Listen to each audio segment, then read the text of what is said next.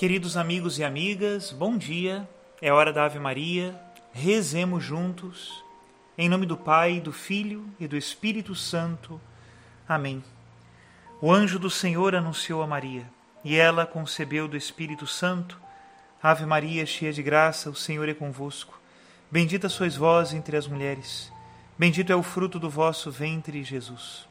Santa Maria, Mãe de Deus, rogai por nós, pecadores agora e na hora de nossa morte. Amém. Eis aqui a escrava do Senhor. Faça-se em mim segundo a vossa palavra. Ave Maria, cheia de graça, o Senhor é convosco. Bendita sois vós entre as mulheres. Bendito é o fruto do vosso ventre, Jesus. Santa Maria, Mãe de Deus, rogai por nós, pecadores, agora e na hora de nossa morte. Amém. E o Verbo de Deus se fez carne e habitou entre nós Ave Maria, cheia de graça, o Senhor é convosco. Bendita sois vós entre as mulheres, e bendito é o fruto do vosso ventre, Jesus. Santa Maria, Mãe de Deus, rogai por nós, pecadores, agora e na hora de nossa morte. Amém. Rogai por nós, ó Santa Mãe de Deus, para que sejamos dignos das promessas de Cristo. Oremos. Infundi, Senhor, em nossas almas a vossa graça, nós vos suplicamos para que nós que conhecemos pelo anúncio do anjo a encarnação de Jesus Cristo, vosso Filho e nosso Senhor, cheguemos por sua paixão e morte de cruz à glória da ressurreição da carne, pelo mesmo Cristo nosso Senhor. Amém. Em nome do Pai, do Filho e do Espírito Santo. Amém. Queridos irmãos e irmãs, nosso Senhor Jesus Cristo continua no Evangelho de hoje, retirado do evangelista São João, na sua discussão com os judeus. E ele começa a colocar provas e testemunhas de que ele de fato é o Filho de Deus. Chega a um determinado ponto em que ele pede e levanta como testemunha a própria Sagrada Escritura. Quando diz: Vós examinais as Escrituras pensando que nelas possuís a vida eterna. No entanto, as Escrituras dão testemunho de mim, mas não quereis vir a mim para ter a vida eterna comenta para nós esta ideia de que as Escrituras falam de Cristo. São Jerônimo, doutor da Igreja, presbítero do século IV, V, justamente conhecido porque traduziu as Escrituras da sua língua original para o latim, na célebre, conhecidíssima tradução da Vulgata. Foi também um grande comentador da Sagrada Escritura. Escutemos o que ele nos ensina. Ignorar as Escrituras é ignorar Cristo. Pago o que devo, obediente aos preceitos de Cristo que diz: perscrutai as Escrituras, e ainda buscai e achareis. Assim, que não me aconteça ouvir com os judeus: errai sem conhecer as Escrituras, nem o poder de Deus. Se, conforme o apóstolo Paulo, Cristo é o poder de Deus e a sabedoria de Deus, e quem ignora as Escrituras ignora o poder de Deus e sua sabedoria. Ignorar as Escrituras é ignorar Cristo. Daí que eu imite o pai de família, que de seu tesouro tira coisas novas e antigas. E a esposa, no Cântico dos Cânticos, que diz: Coisas novas e antigas, irmãozinho meu, guardei para ti. E explicarei Isaías ensinando a vê-lo não só como profeta, mas ainda como evangelista e apóstolo. Ele próprio falou de si e dos outros evangelistas, como são belos os pés daqueles que evangelizam boas novas, que evangelizam a paz. E também Deus lhe fala como a um apóstolo: Quem enviarei e quem irá a este povo? E ele respondeu: Eis-me aqui, envia-me.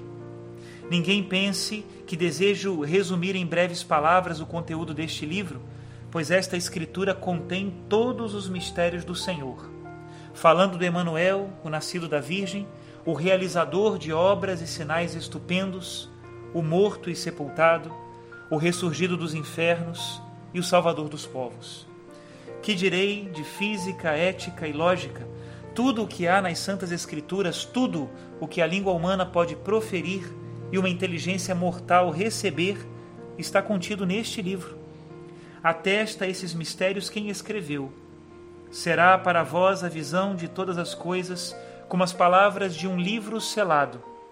Se é dado a alguém que saiba ler, dizendo-lhe: Lê isto, ele responderá: Não posso, está selado. E se for dado a quem não sabe ler, e se lhe disser lê, responderá: Não sei ler. Isaías 29, 11, 12. Ou seja, se este livro for dado a quem não conhece as letras, como os povos pagãos, responderão: Não sei ler, pois não lhes foram dadas as letras das Escrituras. Se for dado aos escribas e fariseus, que se gloriam de conhecer as Escrituras, responderão: Não podemos ler, pois o livro está selado. Que podemos dizer deste selo? Que não o recebeu, senão aquele que foi assinalado pelo Pai, conforme o Evangelho de João, capítulo 6, versículo 27. Aquele que tem a chave de Davi, que abre e ninguém fecha, que fecha e ninguém abre. E se alguém parecer fraco, ouça as palavras do mesmo apóstolo. Dois ou três profetas falem e os outros julguem. Mas se a outro que está sentado algo for revelado, que se cale o primeiro. Como podem guardar silêncio se está ao arbítrio do Espírito, que fala pelos profetas, o calar-se e o falar? Se na verdade compreendiam aquilo que diziam, tudo está repleto de sabedoria e de inteligência. Não era apenas o ar movido pela voz que chegava a seus ouvidos, mas Deus falava no íntimo dos profetas segundo nos diz outro profeta, o anjo que falava em mim, conforme Zacarias 1:9. E ainda clamando em nossos corações, Abá, Pai. Gálatas 4:6.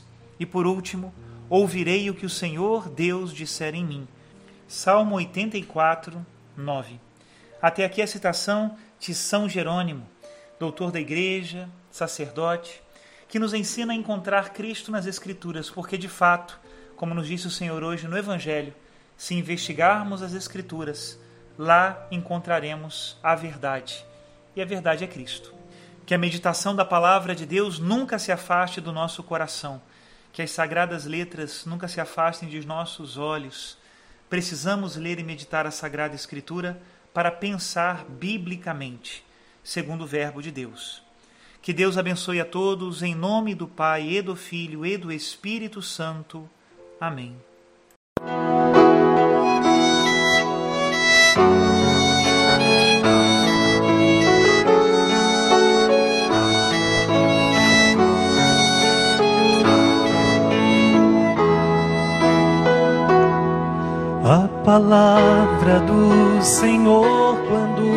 Chegou desinstalou meu coração.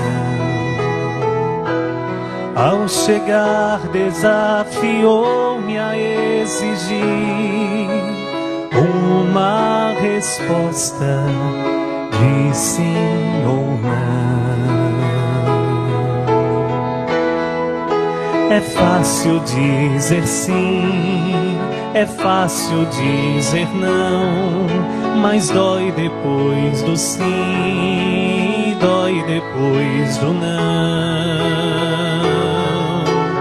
A palavra do Senhor, depois que ela passou, nada mais será do jeito que já foi.